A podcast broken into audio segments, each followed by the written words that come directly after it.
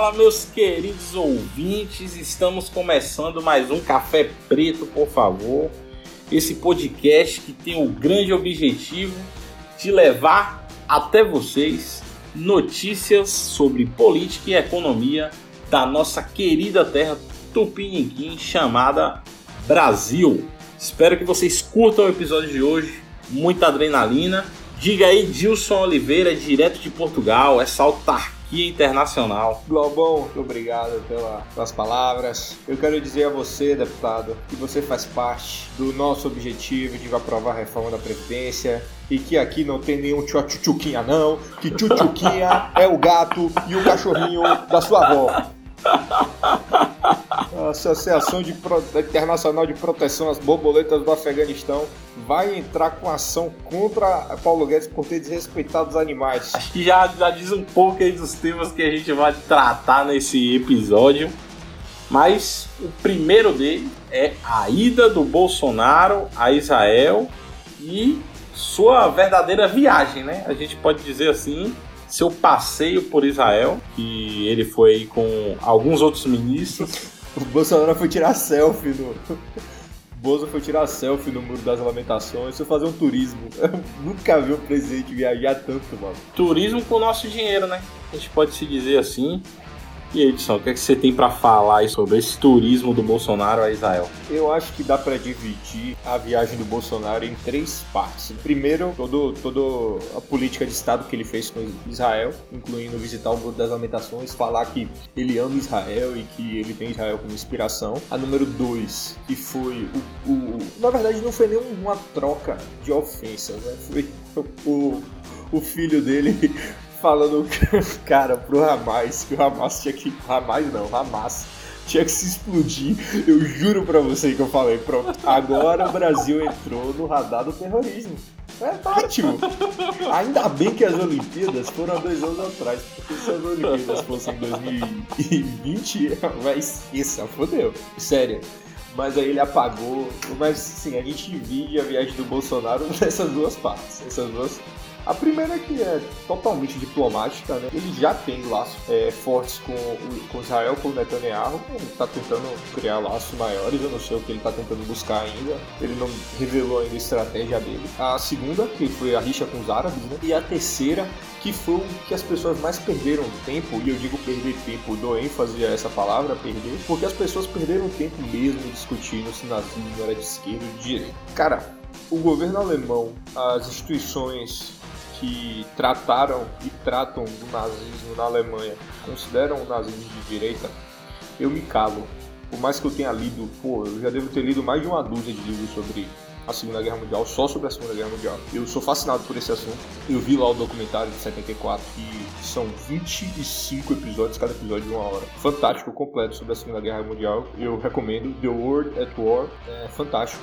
E lá eles entendem que o nazismo também é de direita. E eu não vou discutir com pessoas que são especialistas. Quando vem o Bolsonaro, quando vem o Olavo Carvalho, quando vem o, o, o Itamaraty falar que o nazismo é de esquerda, é muito escroto, sabe? Quando você tá num país judeu, que é Israel, pessoas que viveram o nazismo, as pessoas que mais viveram o nazismo, com exceção dos alemães, foram judeus. Então, questionar isso é ser no mínimo, no mínimo, teimoso. Usar uma palavra bem light, porque vivemos em tempo em que se você bater demais, você é do lado oposto, não pode ser isento mais. Então, no mínimo, no mínimo isso, você questionar esse tipo de, de posição. E eu vou com o governo alemão.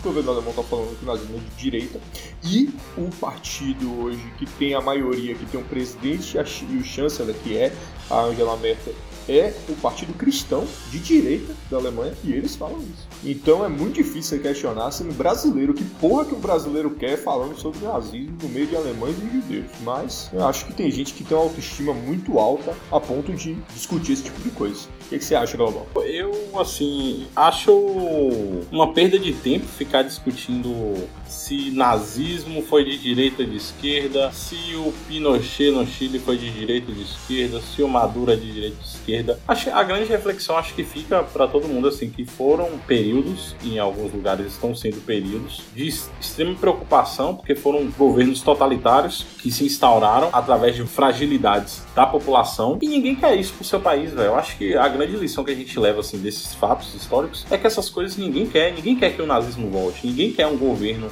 totalitário em sua, em sua nação. Ficar discutindo isso, velho, já passou, já foi. Não tem que ficar se discutindo. Eu também acho, é, é muito raso. É muito raso perder tempo discutindo esse tipo de coisa com, com a quantidade de problemas que o Brasil enfrenta. Sim, e aí vem aquele ponto, Gilson, que a gente direto bate aqui da calamidade que tá o Itamaraty, cara. O Itamaraty não consegue fazer uma agenda do governo em visitas internacionais que seja em prol do país.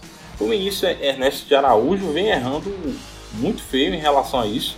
A gente percebe que Bolsonaro foi em Israel, não se reuniu com empresários da região, não se reuniu com investidores, nem com cientistas, nada, nada. Exato. Eu não entendi isso. Eu fiquei pensando se a cobertura da mídia tava, tava desconsiderando isso. Porque também tem uma coisa, deram tanta importância a essa porra desse nazismo de esquerda, nazismo de direita, que ficou difícil a gente ter acesso às notícias realmente relevantes sobre a, a visita dele, entendeu? Então eu não sei se ele se reuniu com o empresário. Eu não sei o que, que ele fez, se ele foi ver lá, que ele fala pra caralho da água em Israel. Eu não, foi, eu não sei se ele foi ver isso para aplicar no Nordeste. Não faço ideia. As únicas coisas que aconteceram na viagem foi a rixa do Flávio Bolsonaro com, com os árabes, nazismo de esquerda e de direita e o Bolsonaro fazendo turismo em Israel. Por isso que, pra mim, assim, eu falo que foi uma viagem de turismo, velho. Eu fui puxar lá a agenda dele durante esse período. O, muito se falou assim que não teve tempo, não teve tempo, mas isso é balela. Ele não se reuniu com o que realmente importava com o Brasil. A questão da, da, da água que ele tanto fala aí, né? Da irrigação de Israel, não sei o que, não sei o que, nem disso ele tratou. A gente pega lá os acordos que foram firmados, que os bolsonaristas tanto falam, ah, mas ele firmou acordos parcerias aí importantes na área da segurança pública, crime organizado, é, segurança cibernética e outras coisas. Mas eu fui ver, Gilson, os acordos, tipo assim, são acordos abertos. É tipo assim, é uma negociação, por exemplo, que eles fizeram em relação à ciência e tecnologia, de cooperação em relação às pesquisas científicas, às tecnologias, participação de eventos dos dois países e tal, intercâmbio de cientistas, mas na proposta não cita qual a instituição de pesquisa vai ficar responsável por isso, ou a universidade. Aí a única coisa que fala é a criação de um comitê diretor para cooperação, mas não diz nem quem vão ser as pessoas desse comitê, cara, sabe? Aí você faz uma parceria de inteligência e de segurança com Israel contra o terrorismo, coisa que o Brasil é invadido direto, né? Tem homem-bomba direto aqui. A gente vive um sistema de espionagem pior que os Estados Unidos. O Flávio Bolsonaro acabou de garantir isso. Eu, eu, eu, eu fico. Quando depois que eu olhei essas parcerias, eu fiquei assim. Porque eu tô rindo disso, velho. O Flávio Bolsonaro acabou de garantir, Globão, Homens Bombas. Ele buscou e conseguiu o feito. É, pelo menos agora vai servir de alguma coisa esse acordo, né? Eu, eu, fico abismado com isso. E uma coisa que não devemos esquecer. Eu sei o que você vai falar. Que o Brasil quer fazer essa parceria de inteligência, de compartilhar documentos em relação à inteligência israelita e brasileira, mas a gente tem que ficar de olho que o Brasil firme essas parcerias em relação à inteligência cibernética, em relação à inteligência no ramo de segurança, mas a gente não deve esquecer uma das maiores organizações de espionagem e inteligência, que é o Mossad, que, digamos assim, para as pessoas que não conhecem, é a CIA de Israel, né? A CIA de Israel, que já tem provas que ela já provocou atentados em alguns países. Exatamente. E que é conectada com a CIA e que hoje você já pode se entender que vazar uma informação para Israel, você acaba vazando automaticamente para os Estados Unidos. E uma informação para os Estados Unidos no governo Trump pode ir para a Rússia fácil, porque o próprio Netanyahu recebeu uma, uma, uma, um conselho quando o Trump assumiu em 2016, na verdade em 2017 ele ganhou em 2016, para não falar de caráter interno com o Trump porque essas informações podem ir para a Rússia. Então você tem o Brasil cooperando, passando informações de inteligência, mas essas informações podem rodar a Europa. É uma situação assim que eu, eu o Bolsonaro, esse não falo nem o Bolsonaro porque não é realmente função dele tratar dessas questões diplomáticas, mas sim do Itamaraty e a calamidade que a gente está vivendo aí dentro do Itamaraty, né? Então esses passeios turísticos internacionais às nossas custas, podemos dizer assim. Acho que da viagem de Bolsonaro já deu, né? Meta de 20 bilhões em privatizações será muito superada de secretário. Segundo Salim Matar, que tem o nome de artista, 3,4 bilhões de dólares já foram arrecadados até o momento. A previsão é que os 20 bilhões sejam atingidos até o final deste ano. É, Edilson. Então, falando aí da, das privatizações, que era uma das propostas do governo, a esse governo que se diz liberal, né? Temos que ver como é que vai ser esse liberal deles. Mas algo que é muito importante ressaltar, em meio a toda essa confusão que a gente vem tratando já há duas semanas, Existem pontos sim que estão avançando na pauta do governo, como o Ministério aí de Infraestrutura. Se a gente pegar aí, é algo que a gente falou até no episódio lá dos apóstolos do Bolsonaro, logo quando ele foi eleito, a gente falou aí do ministro, que era um nome muito bom, pelo conhecimento técnico de causa prática por já ter trabalhado aí no DENIT, é, entre outros órgãos do governo, e o cara vem fazendo verdadeiro trabalho de excelência, assim. Eu acho que é um dos poucos ministros que está conseguindo desenvolver um trabalho bom. Se a gente pegar esses 100 dias, podemos dizer assim, é, de governo, a gente já teve aí concessão de, dos aeroportos. O ministro já colocou 12 aeroportos para concessão, quatro terminais portuários e o último agora foi a Ferrovia Norte-Sul, que foi o que mais deu, digamos, uma certa polêmica assim em relação aos preços desses, desses leilões. E algo. E é um trabalho, Globão, me perdoe interromper, mas é, é só um trabalho que está sendo muito ofuscado. Sim de, de pela bagunça que está acontecendo em outros ministérios do governo, como o MEC e como das da relações exteriores, que é o Itamaraty. Sendo que, infelizmente, a, a gente sabe que a mídia prefere dar, dar ibope para esses outros notícias polêmicas do Bolsonaro que a gente citou é, no começo do podcast. Mas assim, cara, se você pegar só esse ministério, é, com a arrecadação só dos 12 aeroportos, tem muitos ainda para vir aí, já conseguiu 2,3 bilhões para o governo federal. Então, assim, assim, você consegue perceber que está tendo um, um avanço nessas pautas de privatizações. E algo muito importante aqui que as pessoas não comentam, o Bolsonaro deveria ficar atento a isso, é a habilidade política do ministro. Você percebe, eu tenho assistido às entrevistas pós os leilões, e assim, você percebe o quanto ele consegue articular com todas as bases. Qual foi a primeira coisa que ele fez no ministério? Ele reuniu os líderes das bancadas para discutir justamente os problemas de infraestrutura independente de partido ou não, ele está fazendo agora, indo de estado em estado, entender os reais problemas de cada, de cada estado em relação à sua infraestrutura. E isso é uma forma dos governantes, né, os governadores e os deputados, perceberem que o Ministério de Infraestrutura está preocupado no Brasil como um todo, independente de partido político. Isso sim é fazer política, é o que o Bolsonaro deveria também estar fazendo para aprovar outras reformas. Né? É, o ministro Tarcísio Gomes de Freitas, é, o programa aqui tira o chapéu dele porque ele está trabalhando com pouco, ele está fazendo o que a pauta do presidente dele pede, que é uma proposta liberal de privatizações, ele está fazendo o que ele pode. E ele, só, só puxando a ficha dele aqui, é carioca e tem carreira militar. Ele é capitão do exército, não é nenhum general, mas ah, se graduou como capitão do exército e agora ministro da infraestrutura do Brasil desde 1 de janeiro de 2019. A única coisa que eu tenho a ressaltar assim, em relação a algumas críticas que tiveram essa semana foi da concessão da Ferrovia Norte-Sul, né? Para quem não conhece, Ferrovia Norte-Sul, ela começou sua construção no governo Sarney, para vocês terem noção, no governo Sarney, e até hoje não foi finalizada e já se gastou a Valec, que é uma, uma construtora pública, já se gastou 6 bilhões na construção dessa ferrovia. 6 bilhões de gastos públicos. E ainda não está pronto. E ainda não, justamente. E essa concessão foi justamente para isso, Gilson, para que a empresa termine a obra e possa ficar com ela durante um, um longo tempo até para se tirar o investimento que ela vai ter que fazer aí, né? É, ao longo desses 360 meses aí.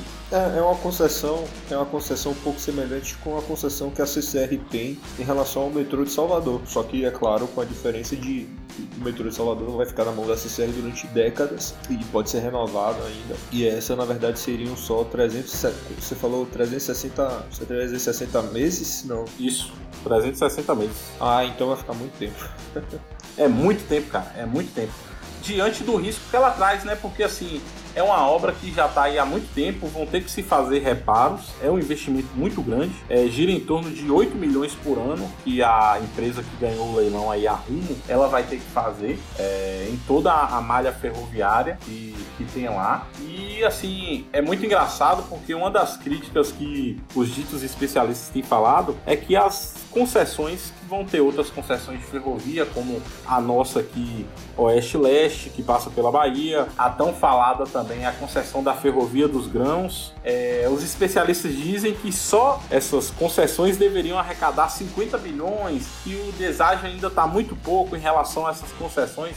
Mas, cara, se você pegar 50 bilhões, daria para terminar a Transnordestina, dava para fazer o Rodoanel de São Paulo, fazer o contorno. Ainda sobraram uns trocados aí pra melhorar o asfalto de metade da, da cidade de São Paulo. Quando eu vi assim um determinado especialista falando em 50 bilhões, eu, eu ri. A minha única reação foi rir, porque você percebe que não bate essa conta, né? E aí eu não podia deixar de falar. O, presi o CEO hoje da Rumo, que foi a empresa que ganhou a concessão, o, o Júlio Fontana Neto, se você pesquisar aí, Wilson, ele parece o Jabba, aquele vilão do Star Wars na entrevista eu ri muito toda vez que fazia uma pergunta para ele. Jabba the Hutt. Solo Onobayan Katatuchi Pulinata Solo. Cara, é muita cara do Jabba. Podem dar um Google aí, pessoal, que vocês vão perceber. E eu vou botar Jabba, eu vou botar a foto do Jabba na capa desse programa. Vocês não vão entender nada. Caralho, tem os caras falando do Jabba. Esse é o café preto raiz que vocês queriam. E uma coisa que me deixou abismado em relação a essas coletivas é, mais voltadas aí para a infraestrutura foi da falta de informação dos jornalistas. Cara, uma coisa que eu tô percebendo assim, eu não sei o que, está acontecendo com o jornalismo brasileiro, mas é, os jornalistas não estão tendo argumentos para seja ou defender ou até mesmo contestar algumas medidas do governo na coletiva mesmo que teve com a Rumo e com o Ministério em relação à concessão foram perguntadas coisas assim, foram perguntadas coisas de pessoas que nem pesquisaram o mínimo por exemplo, um repórter levantou lá e foi perguntar sobre as bitolas que são utilizadas pela Rumo e as que são utilizadas estão na ferrovia Norte-Sul, falando que não eram as mesmas, que isso era um risco muito grande para a Rumo, sendo que dentro do projeto tinha lá especificando que eram as mesmas bitolas que a Rumo utilizava. O jornalismo brasileiro tá, tá um negócio muito. Tu pra que porra que ela foi citar um técnico que ela nem sabia o que estava falando? As pessoas não estão conhecendo os assuntos que elas estão debatendo ali, eu, eu fico impressionado com isso. Mas esse para mim é o principal ponto. Tá assim, passando por um período horrível, digamos assim. Porque tem jornalista de Twitter hoje. Você é o que mais tem, entendeu? Os caras que não estão interessados em fazer jornalismo. Os caras nem escrevem direito. Os caras estão. Os caras escrevem 140 caracteres e acabou, sabe? E aí, para mim, esse é o grande gol assim do governo que tá sendo, infelizmente não tá sendo tão noticiado assim. É esse Ministério de Infraestrutura é, que engloba aí também um pouco das privatizações, das concessões que ele tá, que ele tá fazendo, né? Acho que o, o ministro aí, ele tá dando um show de gestão política, a, sabendo lidar bem tanto com a base quanto com a oposição. E isso é política, né, cara?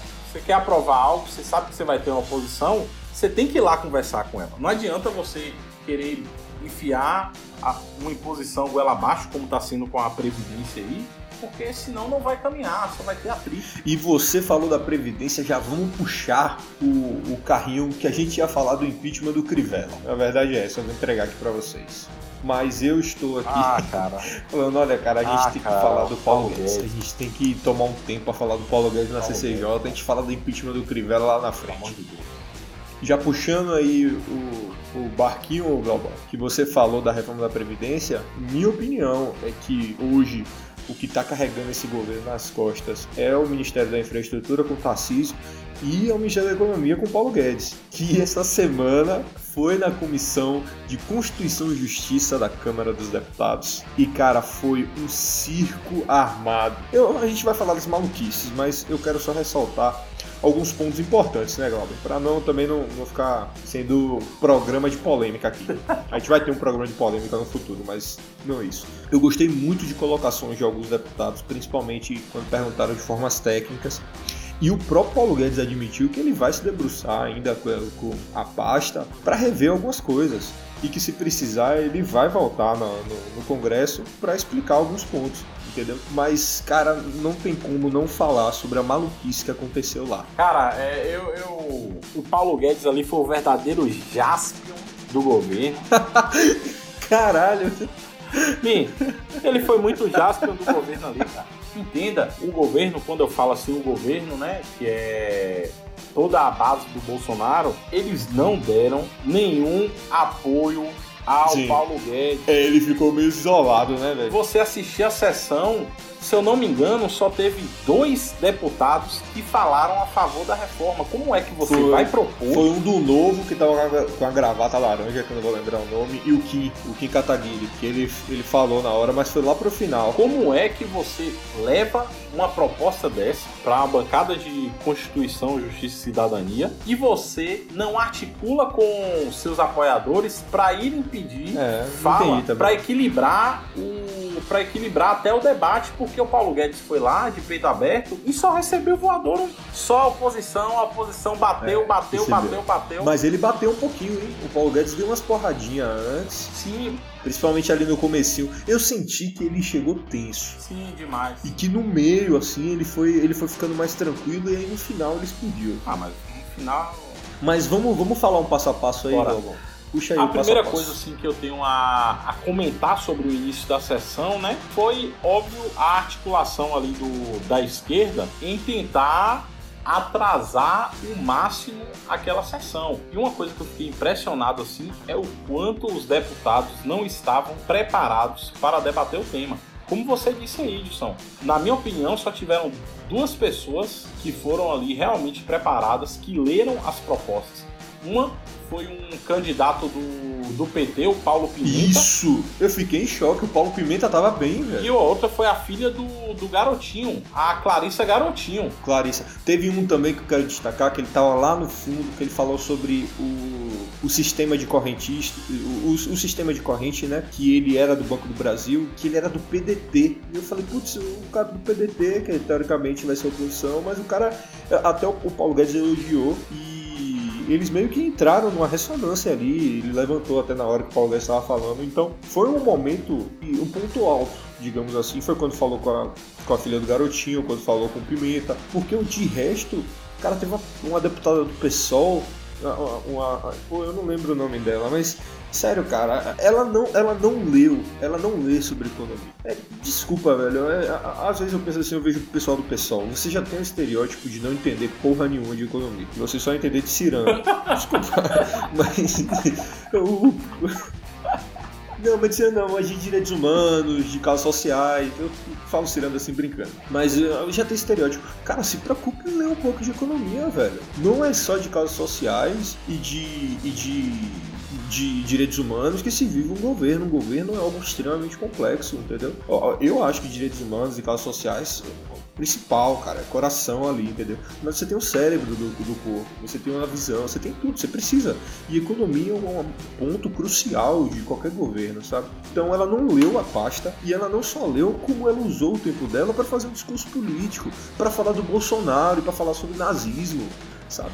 Eu fiquei, eu fiquei assim chocado porque era o Paulo Guedes ali e cara, você tem um ministro de economia que é um cara que está disposto a, a, esclarecer pontos, faz a pergunta direito ou não faz, ou fica lá calado, só faz barulho, como teve gente que não falou nada que só fez barulho. Cara, é deplorável você chegar numa comissão para discutir um trabalho e ter um deputado falar que ele não entendia de números ali expostos no projeto. Depois ele fez uma pergunta Foi. sobre o sistema rural. Como assim? Você não leu? Que ele foi explícito em dizer que não leu, que não sabia o que é que estava sendo proposto. E depois ele indaga sobre algo que ele não tem conhecimento. Eu fiquei assim, meu Deus, Aí vem essa menina do PSOL com um discurso de não sei quantos por cento dos negros são informados. Isso, foi ela mesmo. Não sei quantas mulheres não contribuem com tudo. Cara, eu acho assim, a reforma da Previdência não importa cor, religião, sexo, gênero. O que tem que se entender é que se não der um jeito nessa porra, vai quebrar e todos os seres humaninhos do Brasil vão se fuder, velho. Aí vem uma menina falar sobre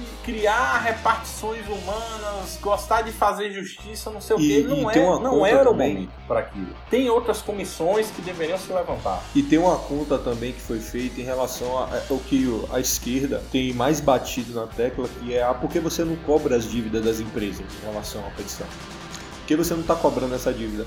Cara, já foi feita a conta de quantas empresas devem e o que as empresas devem não pagaria nem 5% da década brasileira em relação à, Previdência. Então isso não vai adiantar, e mesmo, que, e mesmo que pagasse 80%, se tu cobra tudo e paga 80%, daqui a 10 anos, como é que você vai salvar a Previdência? Você ia ter dinheiro para cobrir 80% de 10 anos. Quando terminasse esses 10 anos, você não ia ter mais dinheiro para cobrir. Aí você vai ter que reformar Cara, reformar a Previdência é algo extremamente necessário. E o próprio Paulo Guedes admitiu que ah, pode ser que não seja um trilhão, que a, a, a, o projeto dele é um trilhão. Pode ser que não seja um trilhão, pode ser que seja 800, pode ser que seja 600, pode ser que seja 500. Só que se for menos que isso, a gente vai ter que, daqui a 4 anos, vocês vão ter que estar tá debatendo esse assunto de novo. E esse é o grande problema, entendeu? É você fazer um Frankenstein da proposta original e cagar tudo. Um termo bem chulo mesmo. E cagar tudo, porque daqui a 4 anos você vai ter que fazer de novo, entendeu? Sim.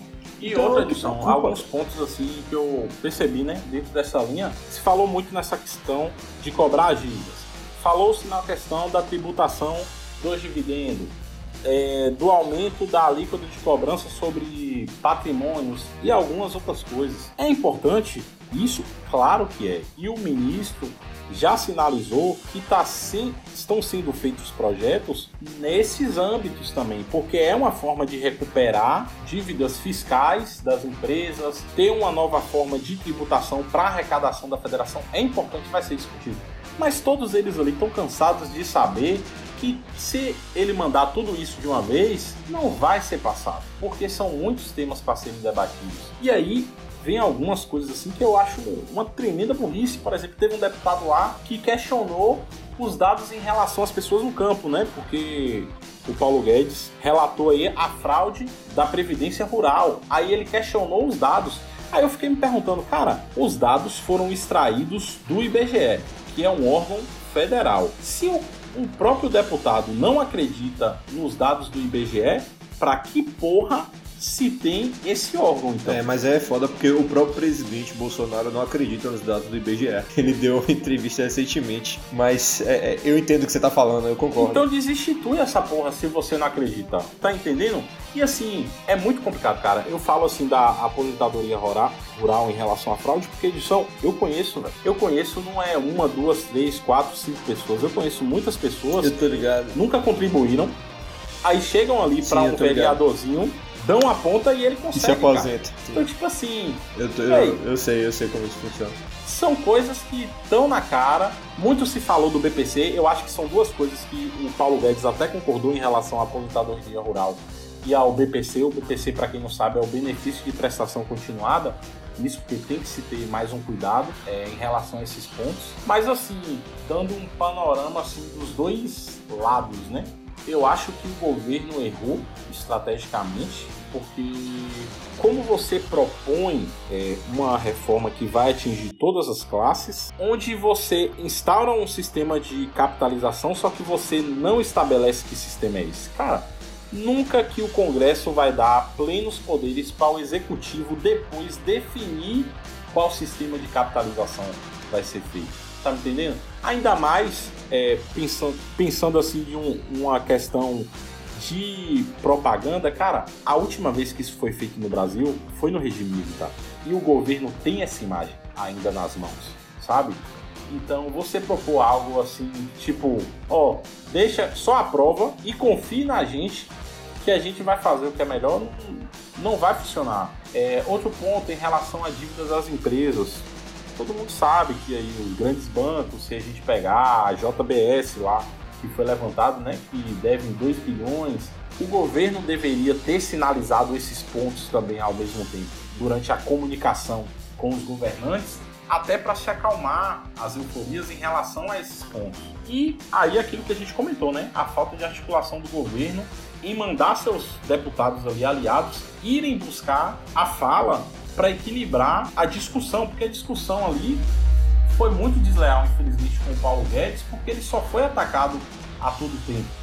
Né? Foi, foi jogado ali não teve na, interesse. Uma jaula de leões, entendeu? A oposição ela não teve interesse em esclarecer realmente dúvidas. O que a oposição interesse foi atacar, entendeu? É, é, fazer um pouco do que o Bolsonaro também fez no ano passado, que era espalhar um pouco do caos, espalhar um alarmismo, falar que ia tudo desgraçar e as pessoas ficavam alarmistas. A oposição fez a mesma coisa. Todas as falas eram de cortar na carne do trabalhador, era que a, previdência era perversa, era que isso que aquilo. Bicho, eu não vou discordar de tudo isso não. Eu acho que a previsão, a, a previdência que o, que o, que o Guedes passou é dura, realmente ela é muito dura, mas que ela pode ser sim abrandada e sem perder toda a característica dela de é poupar dinheiro para as próximas gerações, entendeu? Dá para fazer isso. O problema é que não existe realmente um interesse em debater a previdência e sim debater governo.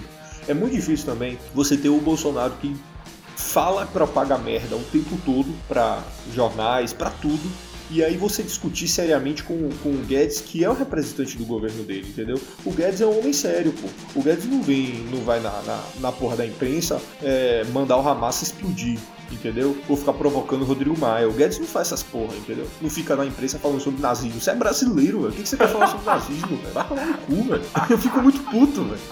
É brasileiro, velho. O que, que você quer? Velho, fala de Fórmula 1, velho. Fala do que a gente entende, velho. Fala da, da guerra do Paraguai. Mas, pô, você tá falando de nazismo. Que, que porra que você quer falando de nazismo, bicho? Interpretar nazismo, velho. Vai se fuder, man. Você só pega a interpretação de quem viveu aquela porra e acabou. Eu não quero estar com isso, mas o Paulo Guedes, ele vi. É muito difícil ser o Paulo Guedes nesse momento, porque ele é um cara sério, que ele tenta tratar de forma séria e que se você discordar dele, beleza, mas conversa comigo de forma séria sobre o que eu, o que eu, o que eu entendo. E aí, só que ele tem toda uma carroça atrás dele, uma carga de merda que tá vindo, entendeu? Então ele vem falando do Bolsonaro, ele, ele já vem com, com o estereótipo do Bolsonaro ter falado da ditadura chilena. O, o Paulo Guedes não apoia a ditadura nenhuma, ele falou que ele é contra, ele é um democrata, mas o Bolsonaro gosta da ditadura chilena, gosta da ditadura brasileira, quer comemorar 64. Então é foda, uhum. é muito difícil. E é muito difícil aí algumas mesmo. coisas também, Edson, que eu fico assim consternado, eu fiquei muito chateado, que é com a, a, as falsas alegações né, em relação à reforma. Aí tem deputado falando que essa reforma vai acabar com o sistema de previdência, é, teve deputado falando que vai acabar com o salário mínimo. São argumentações é, foi, vi, danosas. Foi o, o, que tinha uma mancha na cara, né? É, eu sei lá o nome dele. Cara, são declarações danosas, porque assim, tá tudo garantido. E Guedes sempre batia, gente, tá na proposta, só ler, nada que for abaixo do salário mínimo, vai passar porque é um direito garantido e eles ficam batendo nessa tecla, sabe? Para mim é uma, de uma A intenção da Comissão de Constituição e Justiça é tratar se a proposta é constitucional ou não. É só isso. Você pode discordar da, de toda a Previdência e votar não para ela, mas na comissão você não tem nada a ver para você fazer isso. E sim para você ver se ela é, é constitucional ou não. E eu lembro da Maria do Rosário, a, a Maria, do, a Maria do Rosário tava muito inflamada, ela tava na, na linha de frente ali. E ela falou, ela, chamou o Paulo Guedes de mentiroso e que eu acho complicado. Eu acho extremamente complicado complicado você manter a calma. E eu acho que o Paulo Guedes errou pra caralho de ter, de ter mandado. A gente vai falar né, no Zeca de Seu. Eu acho que ele errou. Ele perdeu toda. Perdeu toda a razão que ele tinha ali naquele momento. Toda, toda, toda, toda. E que ele caiu no que a oposição queria. No final, o que a oposição queria era tirar ele da paciência, tirar ele desse tom controlado de que fala bem o Paulo Guedes fala bem pra caramba, você viu isso? Ele fala estupidamente bem. Tipo, quando ele explica as paradas da economia, ele explica de uma forma tranquila, serena e que você consegue entender. Ele fala muito bem. Então, quando você tem uma pessoa dessas, tranquila, que fala bem, você tem que tentar ao máximo tirar ela do sério, porque quando ela ela sai do sério, todo mundo vai esquecer das coisas boas que ele falou. E só vai lembrar como foi as porras, as manchetes de todos os jornais, era da confusão. Não teve manchete nenhuma sobre ponto, porque isso não é sexy, isso não vende jornal, entendeu? Então vamos falar dessa merda, dessa confusão do Zeca Disseu, que eu vou ser sincero, na hora, do jeito que ele falou, eu nem achei tanta coisa assim, sabe? Quando ele falou tchutchuca. Que ele tava falando que ele tava calmo na hora, né? Ele não tava inflamado. Ah, só que o Paulo Guedes pegou muito ar. Aqui na Bahia pega ar. É quando o cara fica extremamente nervoso. Sei lá, eu não sei nem o que pensar de uma declaração de um deputado, tanto dele quanto o que o Paulo Guedes fez, né? Realmente é, é complicado, velho. Você tá lá quatro horas tentando debater algo sério. Não, foram seis horas. Seis horas. E as pessoas estão lá fazendo Seis horas? Ah, seis horas. Seis horas tentando debater algo sério e as pessoas fazendo proselitismo político do caramba. E aí vem um cara e lhe ofende assim tão diretamente. Não justifica a forma que ele é, procedeu depois disso. Até no começo também eu achei que ele estava bem nervoso, aquelas respostas que ele deu no começo ali. Mas é justamente a tática aí da esquerda é essa, né? Desestabilizar a pessoa que tá ali na frente. Ainda mais, velho eu, eu não gosto nem de dar ibope. Você sabe porque, muito bem porque ele tá ali. É por conta do curralzinho político que a família dele tem. O, o pai dele a gente não precisa O pai dele falar, foi o né? número um, né? A ser preso. Eu não lembro na época como foi, mas o Zé foi o primeiro. Aí quem quiser pesquisa sobre José Disseu. Foi ministro da Casa Civil e do governo Lula, sabia de muita coisa. E algo que é sempre o mesmo discurso. É, muito se fala, e aí eu acho que a gente tem que pontuar isso aqui, muito se fala na mídia que o Bolsonaro ainda não saiu da eleição, ainda tá nas euforias da eleição e tudo mais, mas a esquerda também tá. Se você pegar o discurso deles da, da década de 90, ainda é o mesmo, cara. Ainda é esse mesmo, de combater privilégios, não sei o que. O que eu acho engraçado, quando alguns falavam lá em combater privilégios, mas ninguém quer cortar em sua carne. Porque quando eles falam que tá cortando na carne do, do trabalhador, que recebe lá seu salário mínimo ou a média que eles tiraram lá, porque eles não cortam os privilégios que ele tem. Quando alguns deputados querem pegar, por exemplo, o auxílio moradia, o auxílio terno, seja o auxílio que for, e doar para instituições de caridade, eles não podem fazer isso porque a lei não permite. Mas nenhum daqueles ali que estavam contestando tirar direitos do trabalhador querem tirar os seus direitos, cortarem na própria carne. Para mim, que me deixa mais indignado, Gerson, porque é o mesmo discurso da década de 90 o PT fazendo esse discursinho pobre, raso, que demonstra que eles não têm nenhum conhecimento em relação aos reais problemas do Brasil e só estão lá realmente para fazer bagunça.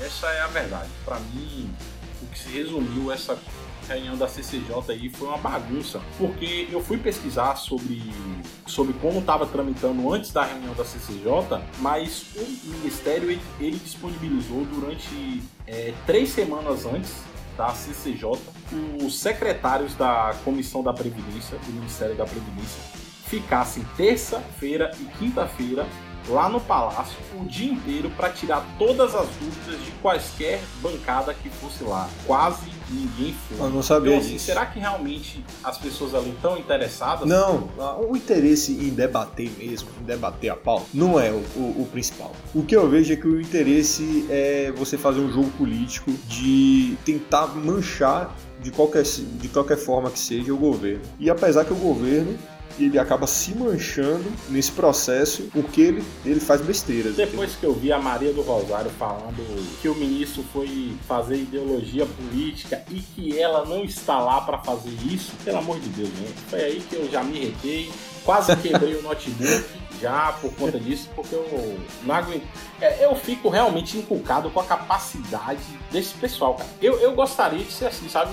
É aquela pessoa que mente para si mesmo e ainda acredita na sua própria mentira. É. É, é uma capacidade fantástica. Mas uma coisa assim que eu acho que foi bom, aquilo que a gente falou lá do, do Paulo Pimenta, do sistema de capitalização. Cara, o que ele falou aí é sério.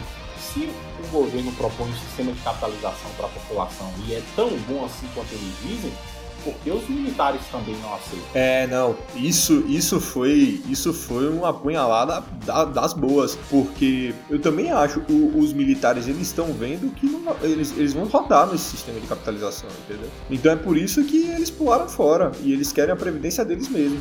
Ficou um ponto puxado aí pelo pelo Paulo Pimenta e assim, que fique registrado, hein?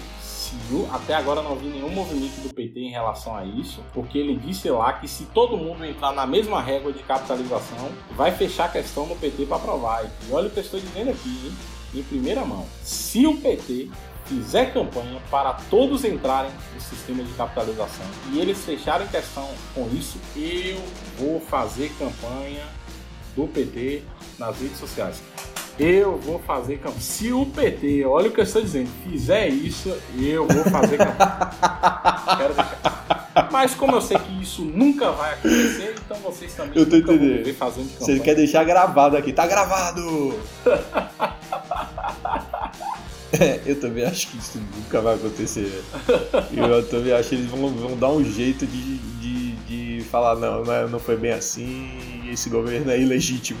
o PT, o governo é ilegítimo. Mas é isso, velho. A reunião foi uma verdadeira bagunça. Eu acho que no final a gente viu que se transformou aí. E hoje, por incrível que pareça, Edson, tava antes de, da gente gravar aqui o podcast, tava tendo lá de novo, porque são duas reuniões, né? Hoje estava tendo a reunião com os secretários da Previdência sem o ministro e tinha só Gaspazinho e sua turma estavam ali, né?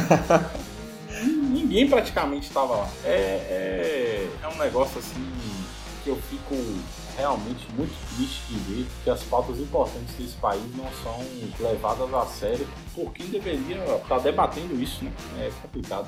Mas é esse Brasil. Extremamente complicado, Gal. Tem que ter fé, tem que ter fé, cara. É, tem que ter fé.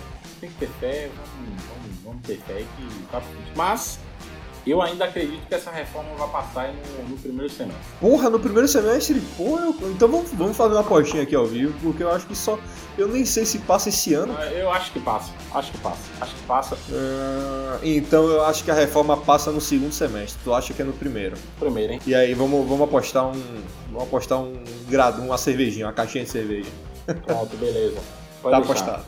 Tá apostado. Fique registrado aqui nos autos desse episódio. E com isso, nos despedimos. Obrigado pela sua audiência, pela sua paciência. Eu tô aqui hoje tomando de assalto o papel de host de Global, se vocês perceberam. Aos poucos eu vou tomar e aí vou expulsar ele do programa e aí vai ficar só eu, você, eu e você, ouvinte. Isso é golpe. Isso aí, isso aí é golpe. Isso é golpe. Eu sou golpista. Isso aí, isso aí, isso aí é coisa desse governo aí.